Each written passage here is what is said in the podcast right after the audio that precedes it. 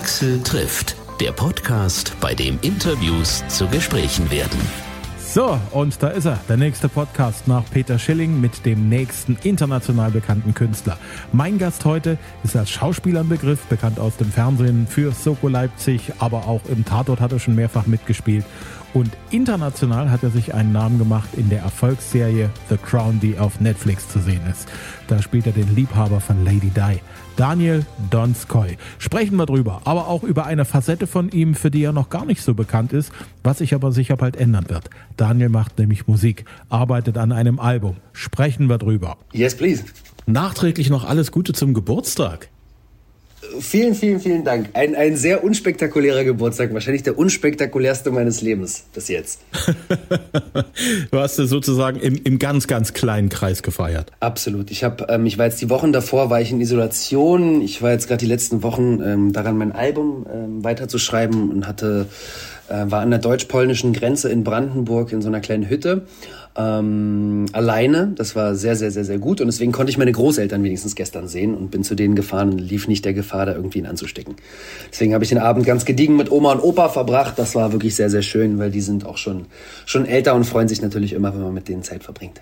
Damit bist du ein absoluter Superenkel. ja, ist schon krass. Ich muss sagen, so vor allem bei den, ähm, vor allem bei den, klar, bei den älteren Familienmitgliedern macht man sich halt so krasse Sorgen um alles, ne?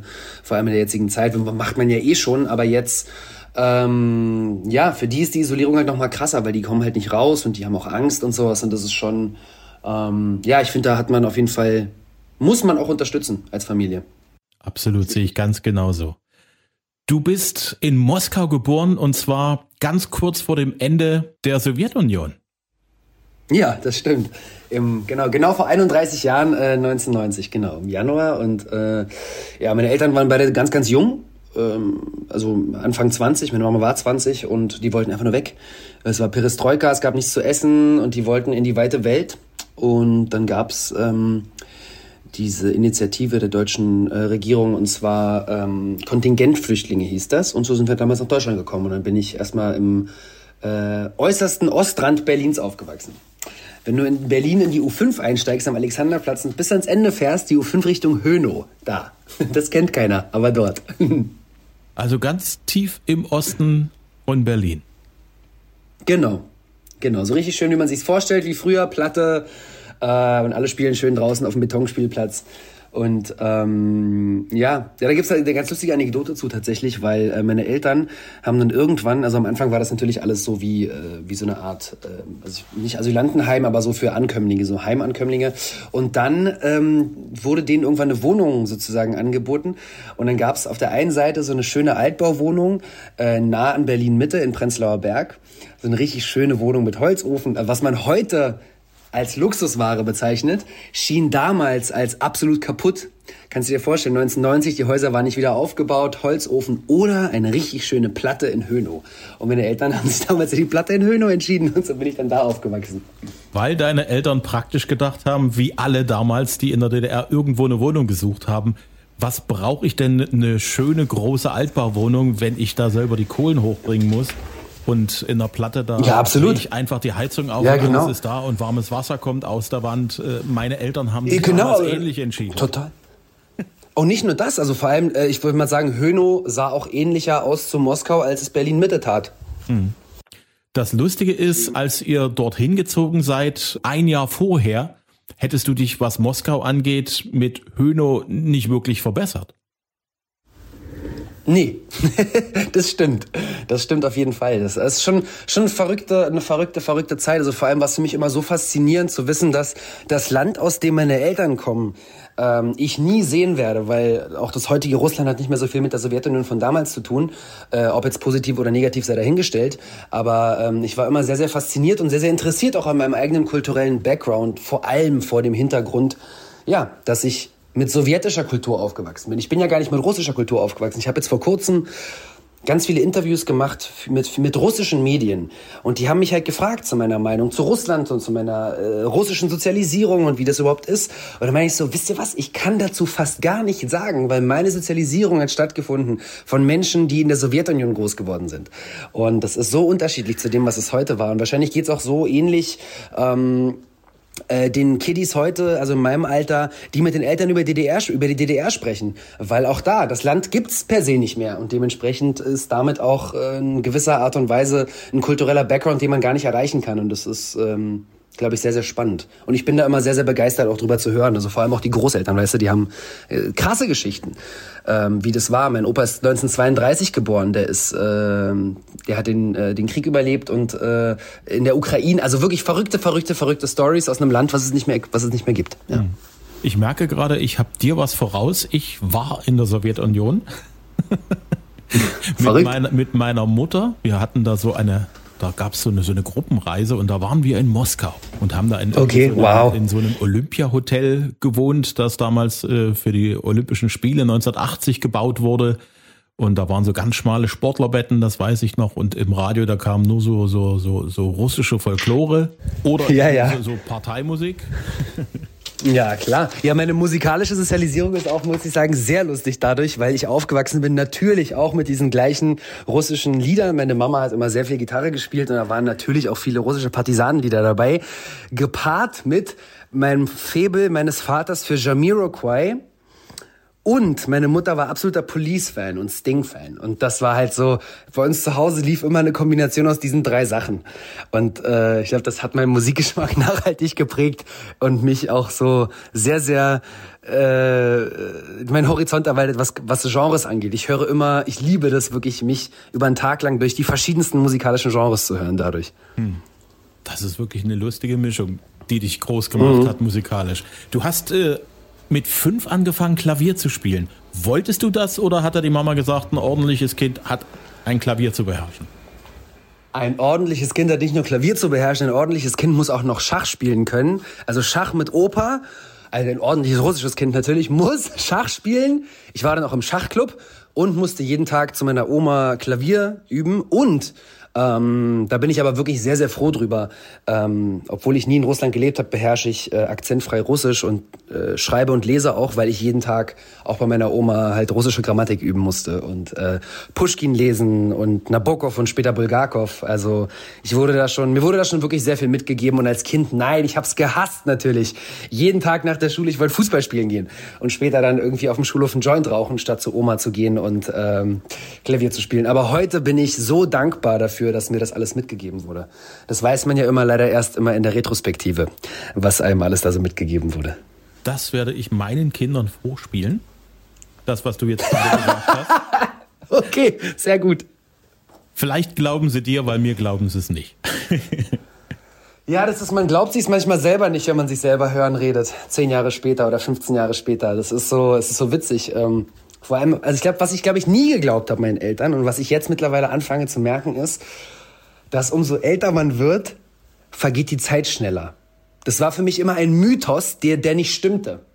Und jetzt merke ich gerade, fuck, oh Gott, ich habe eh so, ich bin so ein Mensch, ich will immer alles auf einmal erleben und äh, am besten viel und alles immer exzentrisch und und in vollster Gänze. Und ich merke einfach so richtig, dass ähm, ich bin manchmal im Studio und dann ist irgendwie ein Monat vorbei und ich denke wo ist dieser Monat hin? Wie kann das sein, dass es schon so schnell vorbei ist? Und früher, ich weiß noch, also allein vor, ähm, als ich das erste Mal in einem Musikstudio stand, vor, vor, vor acht, neun Jahren, da war so ein ganzer Tag, das war so ein ganzer Tag. Das war ewig, das war eine Woche. Und jetzt nach einem Monat im Studio denke ich mir, oh Gott, scheiße. Einmal blinzeln und vorbei. Also das ist schon, ich muss sagen, das ist der größte Unterschied, finde ich, jetzt mit, mit dem etwas erwachsener werden, ähm, ja, dass die Zeit so schnell vorbeigeht. Hm. Du bist äh, mit deiner Mama nach Tel Aviv gezogen? Ja. Warst dort auch ein paar Jahre und bist dann wieder zurück nach Berlin gegangen. Wie hast du die Zeit in Tel Aviv so erlebt? Ähm, ja, also äh, zweierlei. Einmal natürlich faszinierende Stadt. Ich war am Strand, ich habe am Mittelmeer gelebt, äh, in einer Kultur, die wirklich sehr offen ist, sehr physisch, sehr laut. Ähm, das habe ich aber alles erst äh, genießen können, nachdem ich einen kulturellen Schock überwunden hatte. Weil ja, ich war ein Stadtkind in Berlin und bin auch mit einer großen Schnauze aufgewachsen, aber äh, eine große Schnauze in Berlin und eine große Schnauze in Tel Aviv, das ist sehr, sehr unterschiedlich. Weißt du, in einem Land, was komplett auf äh, Migration aufgebaut ist, treffen jüdische Kulturen aus der ganzen Welt aufeinander und auch ähm, arabische und ähm, muslimisch und auch christlich. Das heißt, du hast ein Land, in dem Leute aus bis zu 50, 60 Staaten im Background zusammen aufeinandertreffen und dort halt das Leben ähm, zusammen ähm, meistern. Und das führt natürlich dazu, dass die Gesellschaft auf der einen Seite natürlich sehr pluralistisch ist, auf der anderen Seite ist sie sehr, sehr laut und sehr, sehr, ähm, ja, es ist ein Battle. Es ist, wer am lautesten schreit, wird gehört. Und es war schon ein Kulturschock in den Nahen Osten zu ziehen. Es ist anders. Ähm, ich kannte die Sprache nicht damals, das war schwierig, das war als Kind in der Sozialisierung, du bist halt kurz vor der Pubertät und willst halt mit den Freunden, du willst dich unterhalten können. Also da waren schon einige Sachen, die waren wirklich nicht leicht für mich. Äh, auch das war eine Challenge, die mich äh, in meinem Leben so bestärkt hat. Ich war so oft in meinem Leben Außenseiter und so oft in meinem Leben hatte ich dadurch aber die Perspektive von außen auf eine Gesellschaft. Und das jetzt in meinem Alter hilft mir sehr, sehr, sehr dabei, empathisch zu sein. Es hilft mir dabei, tolerant zu sein.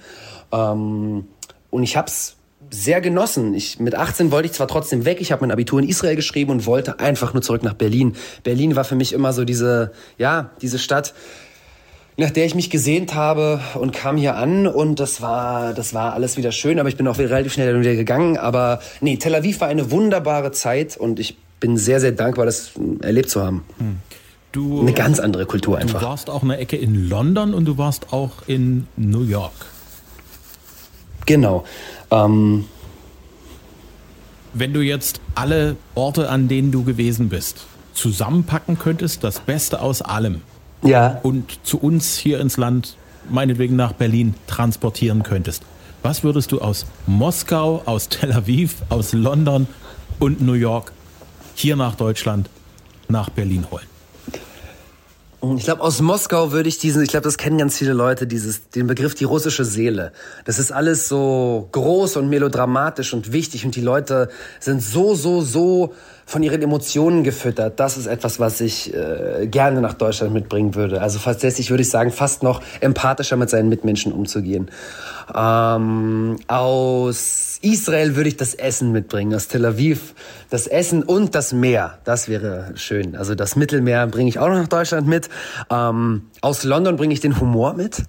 Ich bin ein sehr, sehr großer Freund des Sarkasmus und äh, des Zynismus und das ist etwas, das bringe ich aus London mit.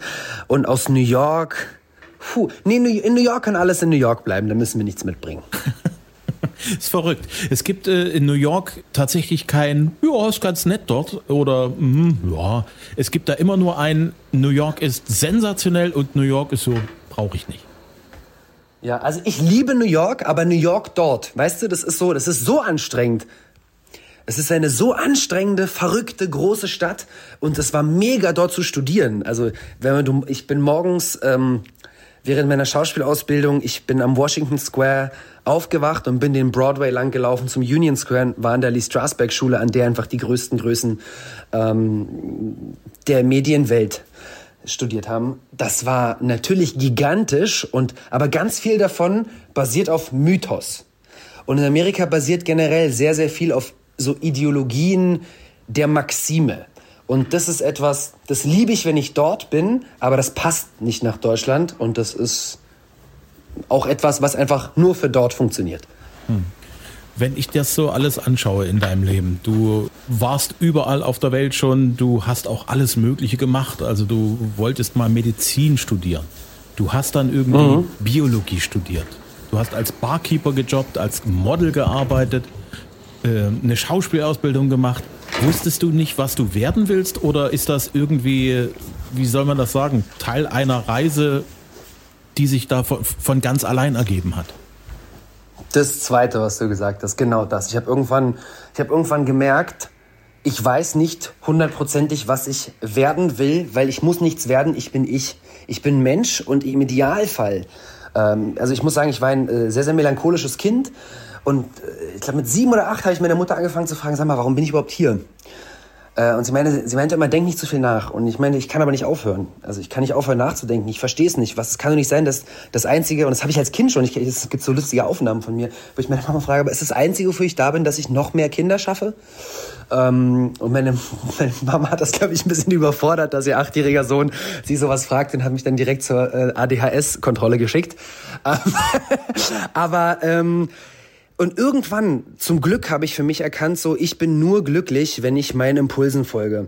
Und meine Impulse waren so vielschichtig damals noch. Ich konnte sie nicht einordnen. Ich wusste immer, meine stärkste Kraft und das, was ich am besten kann, ist kommunizieren und Geschichten erzählen. Ähm, Medizin, Biologie, das akademische Studieren, das waren ehrlich gesagt einfach nur, also A, auch um die Familie ruhig zu stellen so ein bisschen, weil die waren schon sehr, auch habe ich dir erzählt, dieses ganze russische, da muss man einen ordentlichen Beruf lernen, sonst ist man sonst ist man nichts. War in der Sowjetunion ja auch irgendwie so. Bildung war das Ein und Alles. Ähm, und für mich habe ich einfach erkannt, ich muss einen Weg finden, meine Stimme zu finden und mein, äh, meine Geschichten erzählen zu wollen und Leute zu inspirieren und mit Leuten in Kommunikation zu treten. Und ähm, das habe ich auf viel, viele Arten und Weisen äh, gemacht, manchmal gescheitert, manchmal, ähm, manchmal nicht, aber ich wollte alles erlebt haben. Und ich muss sagen, ich bin so glücklich heute, wenn ich mich ins Studio setze und anfange, meine Musik zu schreiben, kann ich auf so viele Erfahrungen zurückblicken und auf so viele emotionale krasse Lagen, in die ich mich dadurch ähm, selber gebracht habe. Also ich weiß nicht alles, äh, äh, ja Blümchenwiesen äh, im Leben. Ähm, und ich bin sehr, sehr glücklich, dass das so gekommen ist. Ich kann dir nicht sagen, vielleicht war, vielleicht hätte es alles so sein müssen. Vielleicht muss ich diese ganzen Sachen machen, um heute sagen zu können, ja, ich schreibe einen Song und es hat jetzt auch gedauert, bis ich diese Musik überhaupt noch rausgebracht habe. Aber jetzt bin ich bereit dafür, weil ich einfach weiß, ich habe was zu erzählen. Weil ich finde, es gibt nichts Schlimmeres, als in der Kunst nicht zu wissen, was du erzählen möchtest. Ähm, sondern einfach nur es für den kommerziellen, für den kommerziellen Charakter zu tun und ähm, ja, ich glaube, das war alles, alles Teil, Teil meiner Reise. Und äh, fuck, ich bin so glücklich, dass ich, dass ich diese ganzen Sachen erleben, äh, erleben darf und durfte. Und es verändert sich auch nichts. Ich dachte irgendwie, wenn man erwachsener wird, wird alles ruhiger. Nee, es wird irgendwie noch krasser alles die ganze Zeit. Also jetzt natürlich dieses Jahr ein bisschen ausgebremst durch Corona, aber sonst, ähm, ja, es ist immer sehr prekär. Ich weiß immer nie, was als nächstes passiert. Ja.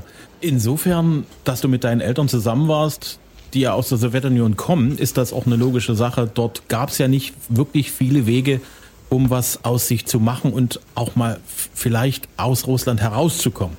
Entweder nee, bist nur du mit Bildung. Wissenschaftler, dann hast du eine Chance, genau. oder du genau. äh, bist ein sensationeller Sportler, ein Leistungssportler.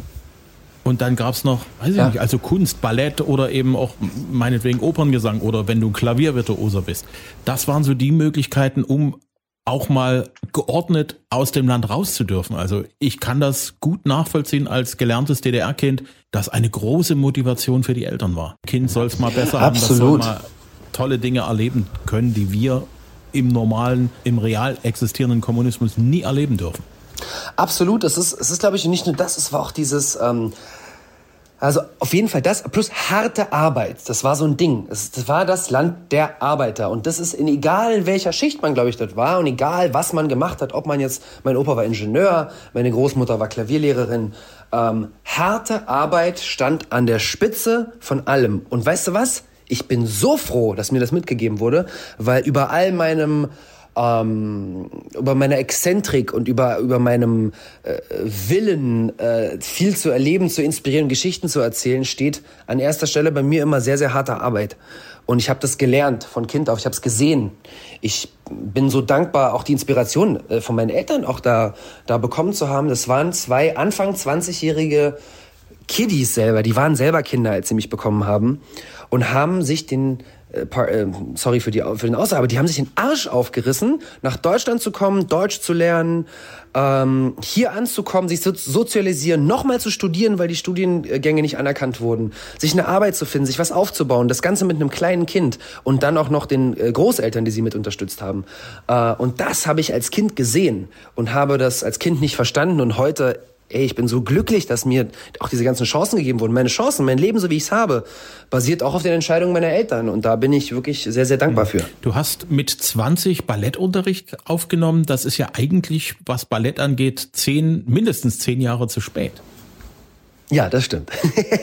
das stimmt. Das war für die Schauspielschule, ähm, weil ich wusste, dass in England Teil der klassischen Ausbildung ist, alles, von Ballett über Steppen, äh, Reiten und Fechten. Und um dort bestehen zu wollen, das war auch Teil der Aufnahme, äh, Aufnahmeprüfung ähm, in London, war auch Ballett und Bewegung, wusste ich einfach, dass ich da, ich hinke hinterher, weil in England fängt die, wenn Leute wirklich sich äh, das aussuchen, Schauspiel, Schauspieler zu werden oder Künstler zu werden, ähm, hast du die Möglichkeit, ganz, ganz früh anzufangen. Also wirklich schon mit 14, 15 kannst du da, äh, oder mit 13, 10 schon auf Schauspielschulen gehen für Kinder. Und ich wusste, ich, um da zu bestehen, um ein Stipendium zu kriegen, um die Möglichkeit zu haben, genau das zu machen zu wollen, ähm, machen zu können, was ich will, muss ich da ein bisschen nachhelfen, habe mich informiert, was ich alles brauche. Und ja, sagen wir mal so, mit 20 die erste Ballettstunde, ich war jetzt nicht so äh, sehr graziös unterwegs. da gab es schon ähm, Leute, die aussahen wie Gazellen und manche wie, wie, so, wie so ein Nilpferd im Tütü. Und sagen wir mal so, ich war dann eher so das Nilpferd. Ja. Schauspielerei hat eine große Rolle bis jetzt in deinem Leben gespielt. Die andere ist die Musik. Du hast vorhin gesagt, du bist erst seit kurzem so weit, dass du sagst, äh, das ist Musik, die ich gerne mache und das ist Musik, wo ich auch sage, jawohl, mit dem Ergebnis kann ich auch gut leben, weil ich weiß, das hat alles Hand und Fuß. Wie wichtig ist dir die Musik im Vergleich zur Schauspielerei?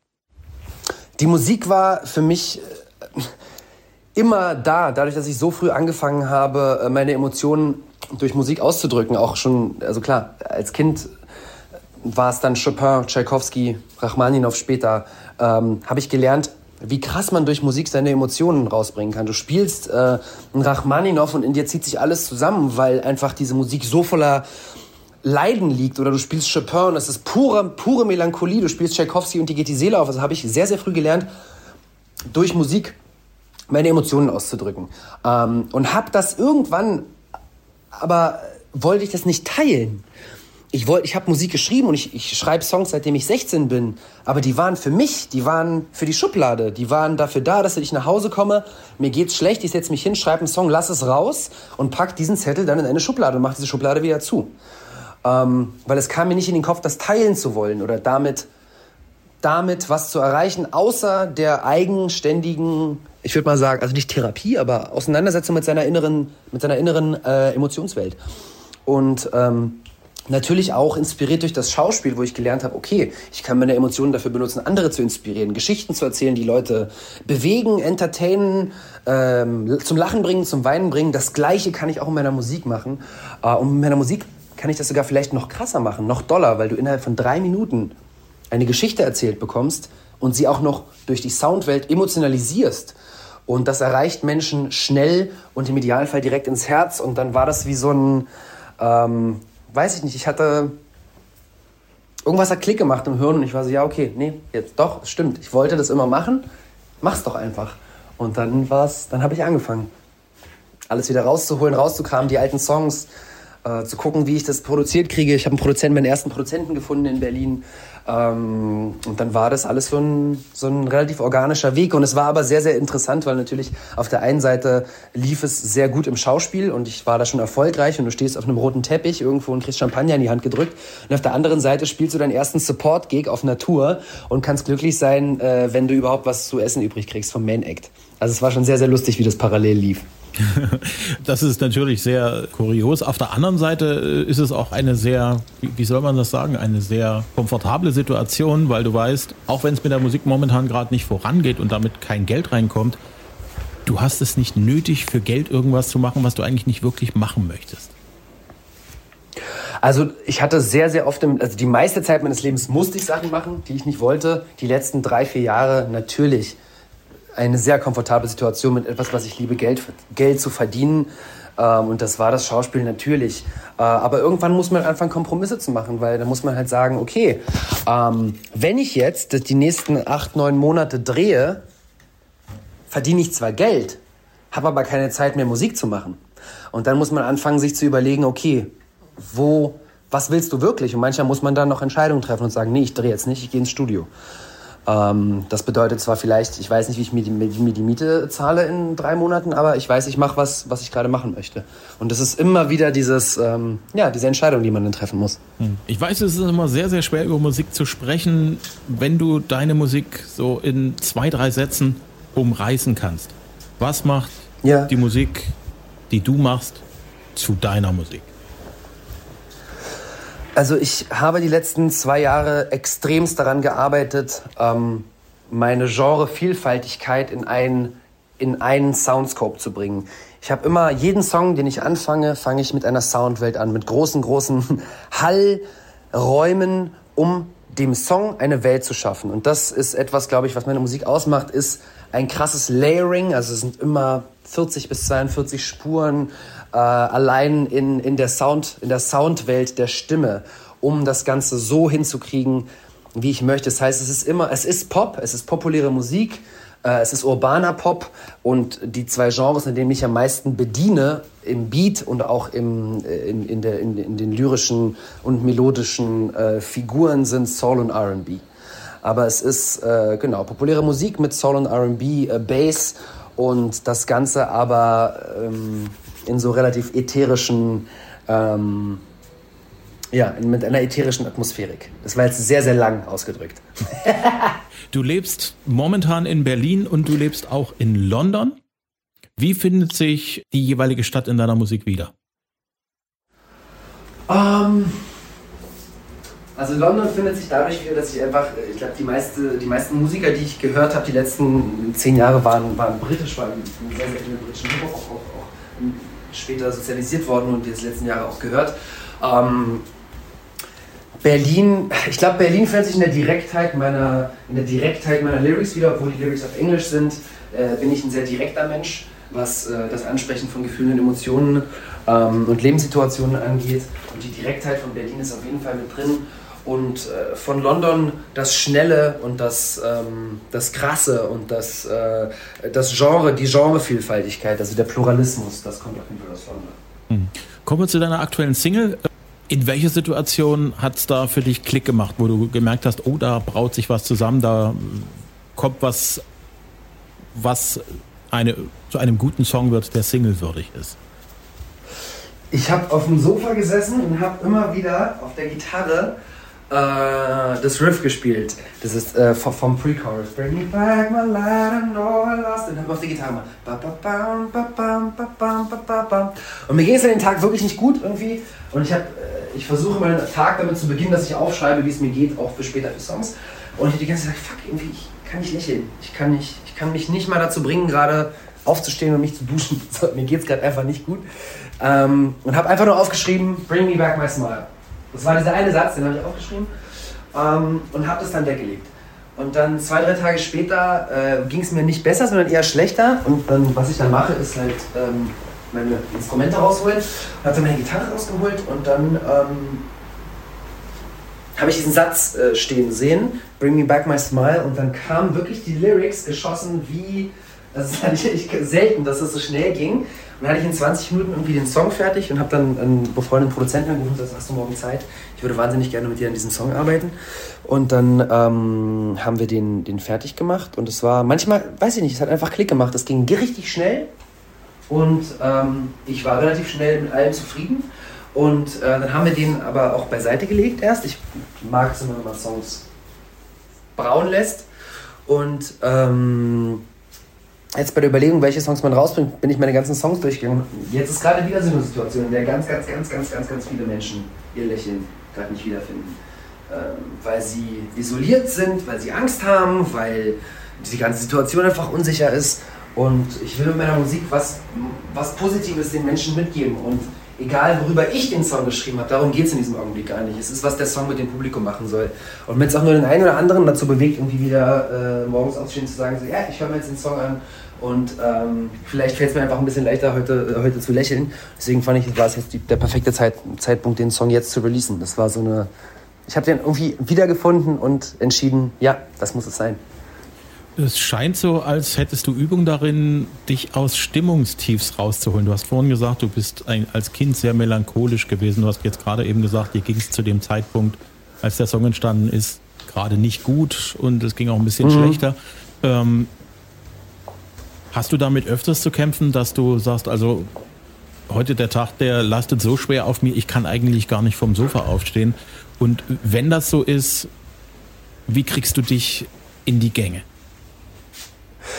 Ähm, ja, also bei mir ist wirklich so ein Ding, ich habe, ich glaube, ich weiß nicht, was es ist, keine Ahnung, ich habe es noch nie untersuchen lassen, aber weil ich manchmal in so ich bin so voller Energie und so voller Tatendrang, dass bei mir immer nach diesen Hochphasen kommen bei mir echt so, zerlegt mich irgendwie. Und ich habe noch nicht gelernt, richtig damit umzugehen, so eine Balance zu finden. Aber die will ich auch nicht, weil ohne diese Hochs hätte ich die Tiefs nicht und ohne die Tiefs hätte ich auch nicht dieses, diese Möglichkeit, mich da wieder rauszuholen. Was ich mache, ich... Ähm, das ist wirklich fast immer, äh, es ist immer sehr, sehr unterschiedlich. Ähm, Sport hilft mir sehr, hat mir immer geholfen. Ähm, ich habe früher angefangen, viel Sport zu machen und habe immer gemerkt, so, sobald ich in eine Situation gelange, in der in der es mir nicht gut geht, muss ich, muss ich einfach mich zwingen, Sport zu machen, weil das einfach auf ganz chemikalischer Art und Weise im Hirn Dopamin ausstößt. Äh, heute mache ich viel Yoga. Jetzt vor Corona war ich sehr, sehr viel Thai-Boxen. Äh, aber halt Körperkontakt-Sachen sind gerade etwas schwierig. Ähm, äh, Yoga, ich mache sehr viel Yoga. Ich mache seit zwölf Jahren Bikram-Yoga. Das ist Hot Yoga, also dieses Yoga im vorgeheizten Raum. Und ähm, ähm, genau, und, und ich gehe sonst auch äh, ins Gym, was auch nicht möglich ist. Deswegen gerade vorwiegend halt Yoga und so Übungen zu Hause. Aber dieses Jahr ist ja sowieso anders als alle anderen Jahre. Du hast in Leipzig bei der Soko Leipzig mal mitgespielt. Du warst im Dresdner mhm. Tatort mal zu sehen. Wenn du an Leipzig denkst, was für Bilder machen sich da auf vor deinem geistigen Auge? Oh, Leipzig. Das erste, was ich an Leipzig denke, ist die äh, ist das erste Tourkonzert. Das war in, mein erstes Tourkonzert war in Leipzig. Ähm, wir haben da am Tag der Deutschen Einheit gespielt. Das war richtig, richtig schön. Äh, und ähm, und das war äh, das, was das erste, woran ich an Leipzig denke, ist äh, das erste Konzert dort. Und ähm, nee, ich fand es immer, es war eines der schönsten Konzerte. Die Leute waren wunderbar. Es war so eine geile Atmosphäre und danach haben alle geredet, waren total offen. Also ich habe da ganz, äh, ganz ähm, ja, positive, positive Sachen, wenn ich an Leipzig denke, immer rundauf und immer mit der Musik zu tun. Irgendwie. Wenn du an Dresden denkst, was kommt dir da in den Kopf? Uh, ewig lange Nachteinstellungen beim Dresdner Tatort, wie wir da äh, in der Altstadt rumlaufen. Es war minus vier Grad. Äh, und wir haben, glaube ich, zwölf Stunden gedreht und es war wunderschön, aber es war der kälteste Dreh, bei dem ich jemals war. Also Kälte. Die Nachtkälte der Dresdner Altstadt. Du, äh, man kennt dich auch aus The Crown als den Liebhaber von Prinzessin Diana.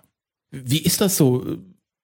Du hast das ja vorhin schon mal ganz kurz so ein bisschen angedeutet. Auf der einen Seite ist man noch relativ am Anfang, was die Musik angeht. Auf der anderen Seite rennst du über einen roten Teppich und alle sagen, ah ja, das ist ja der, der, der Liebhaber von Prinzessin Diana. Wie bist du in die Serie reingekommen und wie ist das so, wenn man in so einer Serie immer wieder auftaucht? Ähm, also Serienerfahrung hatte ich vorher in Deutschland schon gesammelt. Äh, also wirklich eine große Rollen gespielt, kleine Rollen gespielt. Ähm, und äh, The Crown kam wirklich ähm, eine britische Agentur. Ich eine Agentur, dort bin ich vertreten von einer, von einer wundervollen Agentin. Die rief mich an und sagte, oh, die haben jetzt angefragt. Und natürlich, wenn äh, man eine Anfrage bekommt für etwas, was wirklich so groß ist, äh, steigt da äh, der Herzschlag nochmal anders als bei anderen Formaten. Ähm, es war eine wunderbare, wundervolle ähm, Sache, dort mitzuspielen, vor allem auch äh, das erste Mal in England eine britische Rolle verkörpern zu dürfen. Ähm, weil es ist ja nicht immer gang und gäbe, dass man als in Anführungszeichen Ausländer in einem anderen Land dann die Einheimischen spielen darf. Äh, und das durfte ich in Deutschland immer, weil ich auch akzentfrei Deutsch spreche. Äh, und in England war das äh, nicht immer so gegeben und deswegen war ich sehr, sehr stolz, dass das ähm, sich so entwickelt hat. Sehr, sehr cool. Ich glaube, unsere Zeit läuft langsam weg. Ich könnte dir noch tausend Fragen stellen. Das machen wir hoffentlich, wenn du irgendwann mal wieder.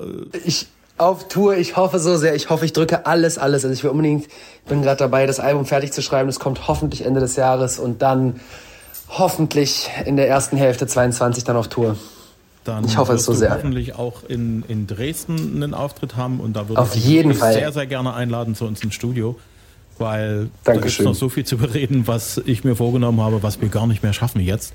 Ähm, eine letzte Frage hätte ich noch. Du hast gesagt, deine äh, Eltern haben The Police und auch Sting gemocht.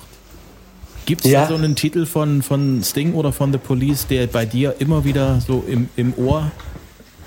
Ja, Roxanne, immer, immer, Roxanne, immer, immer, immer, immer, immer, immer. Ähm, ich war letztes Jahr in Berlin, da gab es einen International Music Award und da habe ich zum ersten Mal Sting live gesehen und es war wirklich wie zu Hause ähm, mit vier auf dem Sofa und meine Eltern haben sich äh, das auf dem Projector immer wieder angeguckt, alles die Video. Also ja, also wirklich, ich, das ist reine Nostalgie für mich lustigerweise. Dann hat ja Sting auch alleine hier äh, den Song Russians gemacht. Haben den deine Eltern eigentlich auch gemocht? Das, das werde ich nachfragen und bringe diese Antwort zu unserem nächsten Gespräch mit. Das schreibe ich mir jetzt wirklich auf und frage das meine Mama. Sehr, sehr cool. Weil äh, ich fand das schon bemerkenswert, dass dort Sting sozusagen in der westlichen Welt äh, mit dem Song Aufklärung darüber äh, betrieben hat, dass die Russen nicht nur die Kommunisten sind, bei denen äh, Dauerwinter herrscht, sondern dass es auch ganz normale Menschen sind, die auch ja, Ziele ja. haben und Träume und, und gerne auch ein friedliches Leben hätten. Absolut. Ja, das ist ja eh, aber das ist ja die größte Kunst der Musik. Man kann mit der Musik halt einfach, wie gesagt, in ein paar Minuten eine Perspektive auf etwas komplett verändern, was manchmal ein Film 90 Minuten braucht oder eine Serie 10 Folgen. Und das ist, das, deswegen ist Musik gerade auch so der Fokus. Deswegen Fingers crossed, dass wir alle bald zur Normalität zurückkehren. Ich drücke dir auch die Daumen. Ich drücke dir die Daumen für deine Single. Ich drücke dir die Daumen, dass dein Album so wird, wie du dir das vorstellst und natürlich du bald auf Tour gehen kannst. Vielen lieben Dank. Ich danke dir fürs Gespräch. Dankeschön. Axel trifft Daniel Donskoy. Seine aktuelle Single heißt Bring Me Back My Smile. Gibt's überall zum Download oder zum Stream. Album ist auch unterwegs. Ich hoffe, ihr hattet Spaß beim Zuhören. Wenn ja, dann erzählt's bitte weiter. Wenn jeder, der einen kennt, für den mein Podcast auch in Frage kommen könnte, dem das auch weiter sagt, dann wäre das echt nett. Dankeschön dafür. Immer Dienstag gibt es eine neue Folge, immer kostenlos, da wo es Podcasts gibt zum Download und auch zum Streamen, auf Apple Podcasts zum Beispiel, auf Google Podcasts, auf Amazon, Deezer, Spotify, auf Audio Now und hitradio RTL.de. Und das nächste Mal freue ich mich auf einen Musiker, der nach der Wiedervereinigung mit seiner Band steil durchgestartet ist und der seitdem überall in Deutschland ein Begriff ist. Bis dahin, ich freue mich.